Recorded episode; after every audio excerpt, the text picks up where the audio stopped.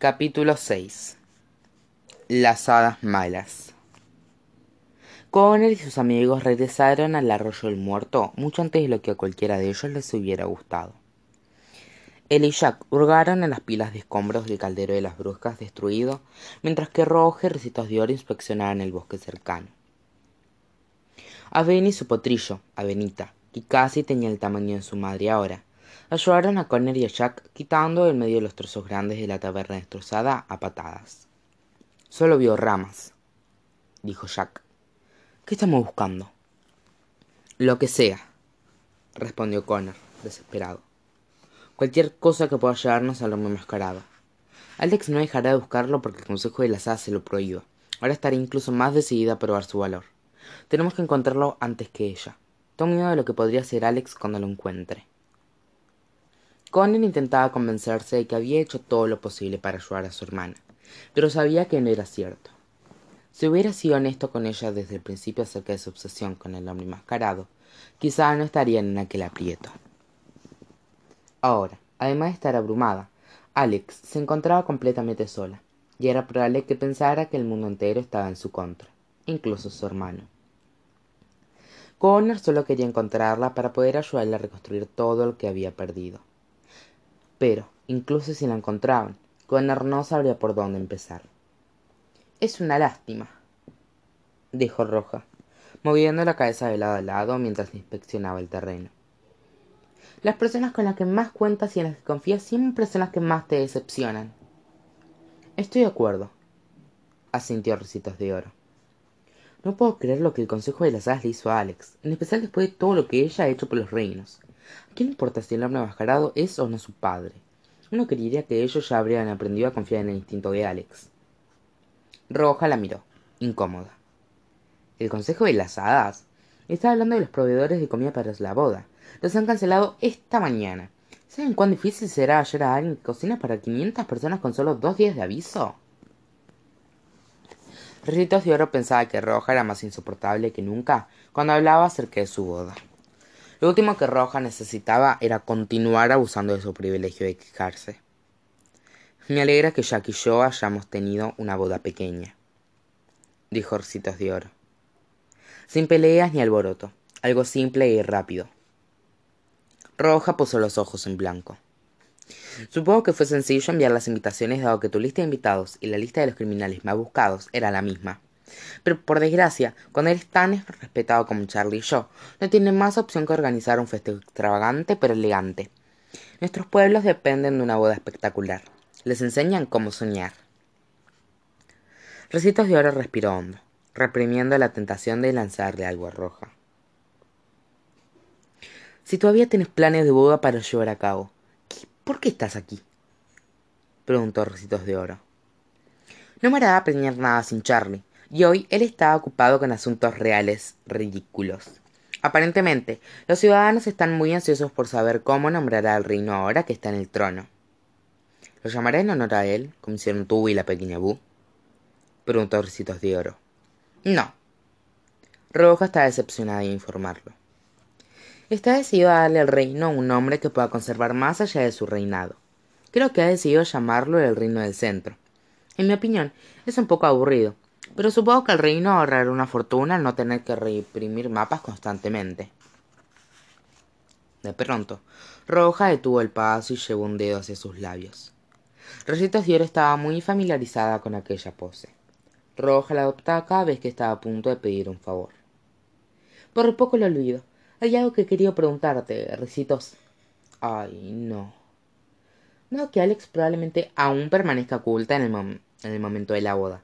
¿Sería mi dama de honor, por favor? Preguntó Roja, entusiasmada. Ay, por favor, acepta. No se me ocurre nadie más con quien haya vivido tantas cosas.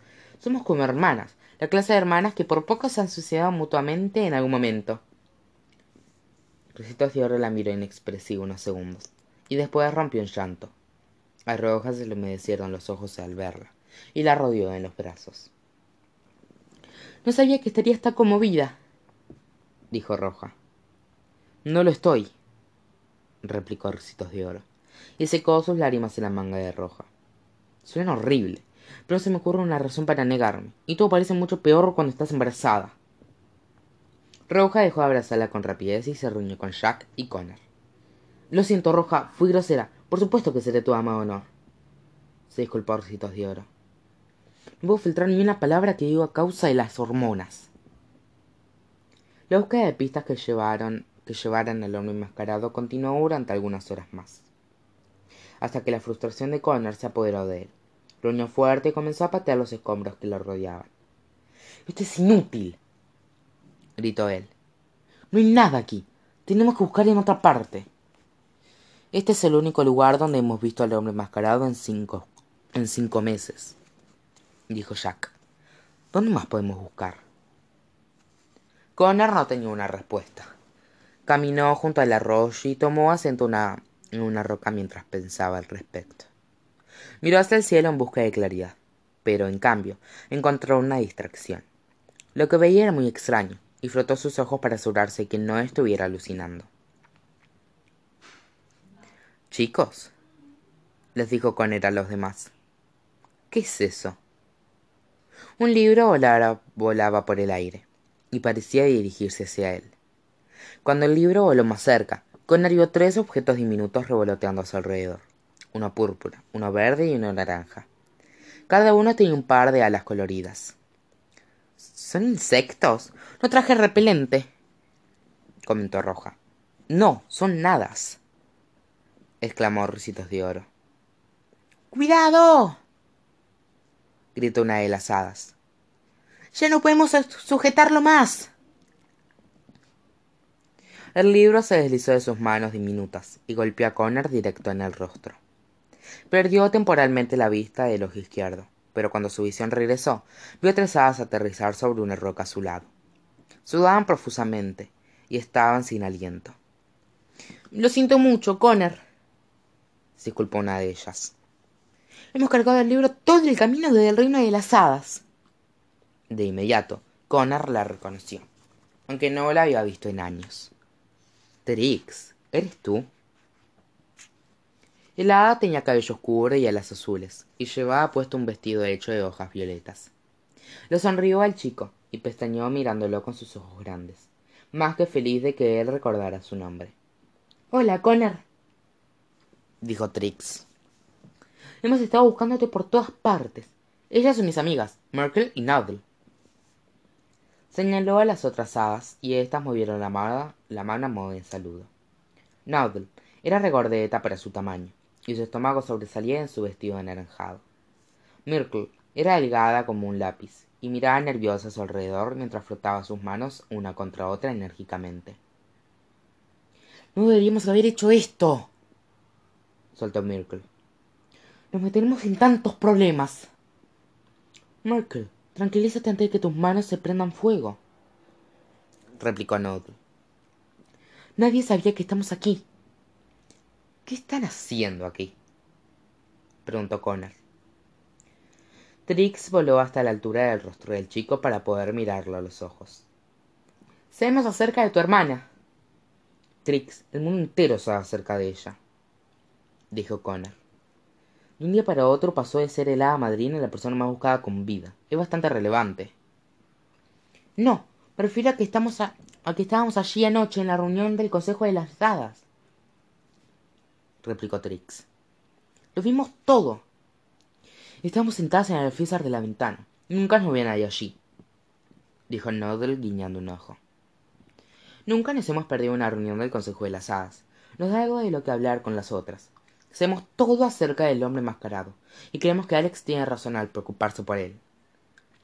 No deberíamos haber estado allí, exclamó Myrtle, y cubrió su rostro, avergonzada. La mayoría de las hadas con las que hemos hablado están del lado de Alex, prosiguió Trix. Creemos que el consejo es exagerado. A Connor le alegraba que su hermana tuviera el apoyo de alguien. Te lo agradezco, Trix, pero es muy complicado. El consejo nos desterrará del reino de las hadas y descubren lo que hemos robado. exclamó Merkel de pronto. Somos hadas malas, hadas muy malas. La pobrecita parecía que estaba a punto de tener un paro cardíaco. Está bien, calma, dijo Connor. ¿Qué robaron? Trix y Noddle intercambiaron miradas traviesas. ¿Recuerdas la vez que tu hermana y tú me salvaron del destierro? preguntó Trix. Bueno, han pasado tres años, pero siempre he planeado devolverles el favor. Así que quería ayudar a tu hermana a probar su, su punto. Y Noddle y Myrtle accedieron a ayudarme. El mayor arrepentimiento de mi vida. continuó lamentándose Myrtle. En la reunión del consejo, tu hermana mencionó que el hombre mascarado robó una poción de la madrina fallecida, una que él decía que era muy poderosa. Explicó Trix. El consejo de las hadas no está preocupado al respecto, pero si Alex está preocupada, entonces nosotras también. Así que hemos husmeado un poco por el palacio de las hadas en nombre de Alex, y descubrimos que tenía razón, dijo Nod. La anterior hada madrina inventó una poción que era muy poderosa, y creemos que esa es la que el hombre mascarado robó. Dadas las fuentes, Connor no quería ilusionarse, pero lo que le contaban era muy intrigante. ¿Cómo lo saben? Solo muestra el libro una vez por todas. No puedo tolerar la ansiedad. Gritó Myrtle, y sus ojos por poco salieron de sus cuencas. Trix y Noddle sujetaron una esquina cada una del libro que, que habían trasladado, y lo soltaron en el regazo de Connor. Él abrió y hojeó las páginas. Estaba lleno de entradas, bocetos y diagramas. Era un diario de experimentos. Al principio, Connor asumió que la caligrafía cuidadosa y femenina pertenecía a un científico, pero lucía muy familiar. Era la misma caligrafía que Connor había visto en tarjetas de cumpleaños y en cartas. Es mi abuela, dijo Connor. Nunca antes lo había visto. Lo encontramos escondido en la que había sido su habitación del palacio explicó Trix. Anotó los ingredientes de todos los hechizos y pociones que creó dentro del libro. Y nosotros lo robamos. Merkel dio un grito ahogado. Nunca antes había estado tan avergonzada. Sí, lo robamos, dijo Noddle con una sonrisa. Estaba feliz por la travesura. Y creemos que la última entrada es la poción que el hombre mascarado robó, prosiguió Trix. Es muy poderosa mucho más poderosa que cualquiera de las otras pociones que creó. Jack, Recito Fiori y Roja se acercaron a Connor y a las hadas, ansiosos por oírlo ellos mismos. Incluso Bene y Avenita estaban interesados en lo que las hadas habían descubierto. Creo que vale la pena echarle un vistazo, dijo Jack. Estoy de acuerdo. Echa, escucha a los insectos, Connor, añadió Roja. Las hadas revoloteaban con tanto entusiasmo que zumbaban como abejas. Solo lee las últimas páginas, la parte que habla de la poción portal, indicó Trix. Connor se dirigió a la última entrada del libro de su abuela y leyó acerca de la creación. La poción portal. Éxito. Después de semanas de intentos fallidos, por fin he descubierto los ingredientes correctos para la poción que esperaba crear para mi hijo. Solo con unas pocas gotas, la poción convierte cualquier obra escrita en un portal que lleva al mundo que describe. Aún con mi habilidad para crear portales que llevan y atraen al otro mundo, nunca creí que fuera posible para crear una sustancia que me permitiera viajar a cualquier mundo que quisiera. Mi hijo podrá conocer los lugares y los personajes con los que ha soñado toda la infancia. Y lo mejor de todo es que veré cómo su felicidad incrementa mientras sucede. Los ingredientes son mucho más sencillos de lo que imaginaba, pero son difíciles de obtener. Su propósito es más metafísico que práctico, así que un poco de imaginación fue necesaria para obtener la mezcla correcta. El primer requisito es una rama del árbol más viejo que del bosque. Para que las páginas cobraran vida, supuse que la poción necesitaría lo mismo que le dio la vida al papel en primer lugar. ¿Y qué contiene más vida que un árbol antiguo? El segundo ingrediente es una pluma del mejor faisán en el cielo. Esto garantizará que la poción no tenga límites, como un ave en, en vuelo. Te asegurará poder viajar a tierras lejanas, más allá de tu imaginación. El tercer componente es un, es un candado y una llave derretidos que pertenecieron a un verdadero amor. Al igual que esa persona abrió tu corazón a una vida amorosa, esto abrirá la puerta a aquellas dimensiones literarias que tu corazón desea experimentar. El cuarto ingrediente es dos semanas de luz de luna. como la luna causa olas en el océano su luz revolverá la poción y le dará vida. Lo último pero lo más importante es darle a la poción una chispa de magia para activar todos los ingredientes. Otórgale un haz de alegría que provenga directo del corazón. La poción no funciona en autobiografías ni en libros de historia. Solo funciona en obras que han sido imaginadas. Ahora dos una advertencia acerca de los peligros que conlleva ingresar a un mundo ficticio 1. El tiempo solo existe mientras la historia continúe. Asegúrate de salir del libro antes de que la historia termine, o podrías desaparecer cuando ésta concluya. Cada mundo 2. Cada mundo está hecho solo de lo que el autor describe. No esperes que los personajes tengan conocimiento alguno de nuestro, de nuestro mundo o del otro mundo. 3. Cuando los villanos de Cuidado con los villanos de las historias. A diferencia de las personas de nuestros mundos o del otro mundo, la mayoría de los villanos están creados para ser desalmados y carecen de toda moral. Así que no esperes piedad alguna en caso de cruzarte con uno de ellos. 4. El libro en que elijas entrar será tu entrada y tu salida. Asegúrate de que nada le ocurra. Es tu única forma de salir de él.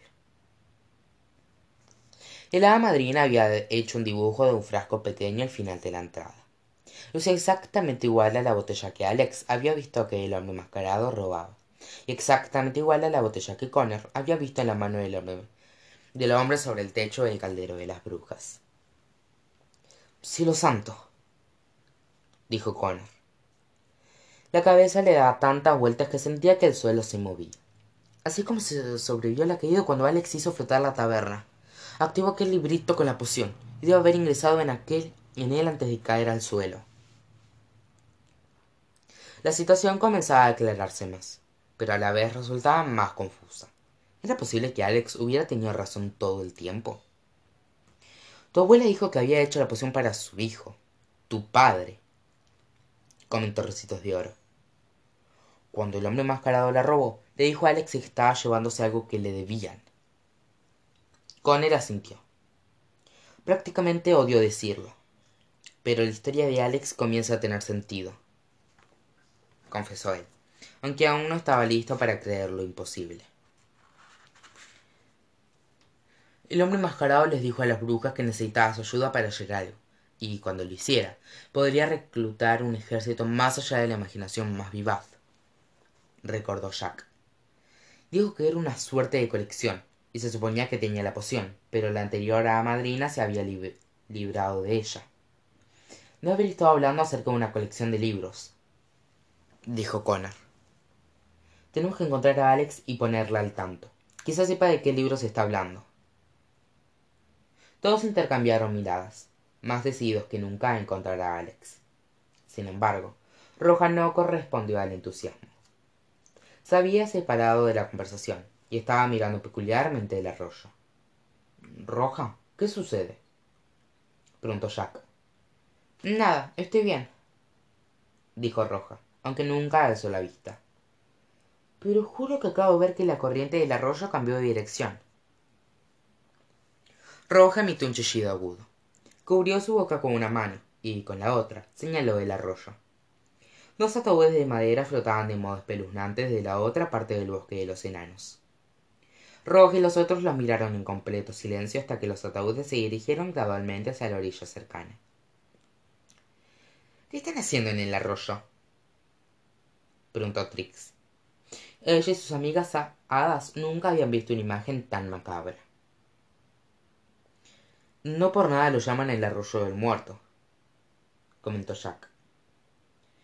No crees que haya cuerpos dentro, ¿verdad? pidió Roja. Solo hay un modo de averiguarlo, respondió Ricitos de Oro, y desenfundó su espada. Sin vacilar en absoluto, Ricidito se acercó a los ataúdes y cortó las trabas. Los abrió y luego tuvo que cubrir su boca debido al olor. Sí, hay cuerpos dentro, es verdad, dijo. Vengan a echar un vistazo. Nunca antes he visto cadáveres como estos. No, gracias, respondió Roja con rapidez. Confiaré en tu palabra. Connor y Jack se aproximaron a echar un vistazo con sus propios ojos. Cada ataúd contenía el cuerpo de una persona anciana, eran tan pálidos y estaban tan arrugados que parecían pasas blancas. También estaban tan marchitos que no era posible identificar su género. Era como si hubieran drenado por completo la vida de los cuerpos. Las hadas revoloteaban por encima de los hombros de jack demasiado asustadas para mirar pero demasiado curiosas para no hacerlo ay no. Gritó Myrtle esto es un mal presagio es un augurio se los aseguro. Era tan macabro que Connor pensó que la hada paranoica quizás tenía razón. Sí dijo. Pero un augurio de qué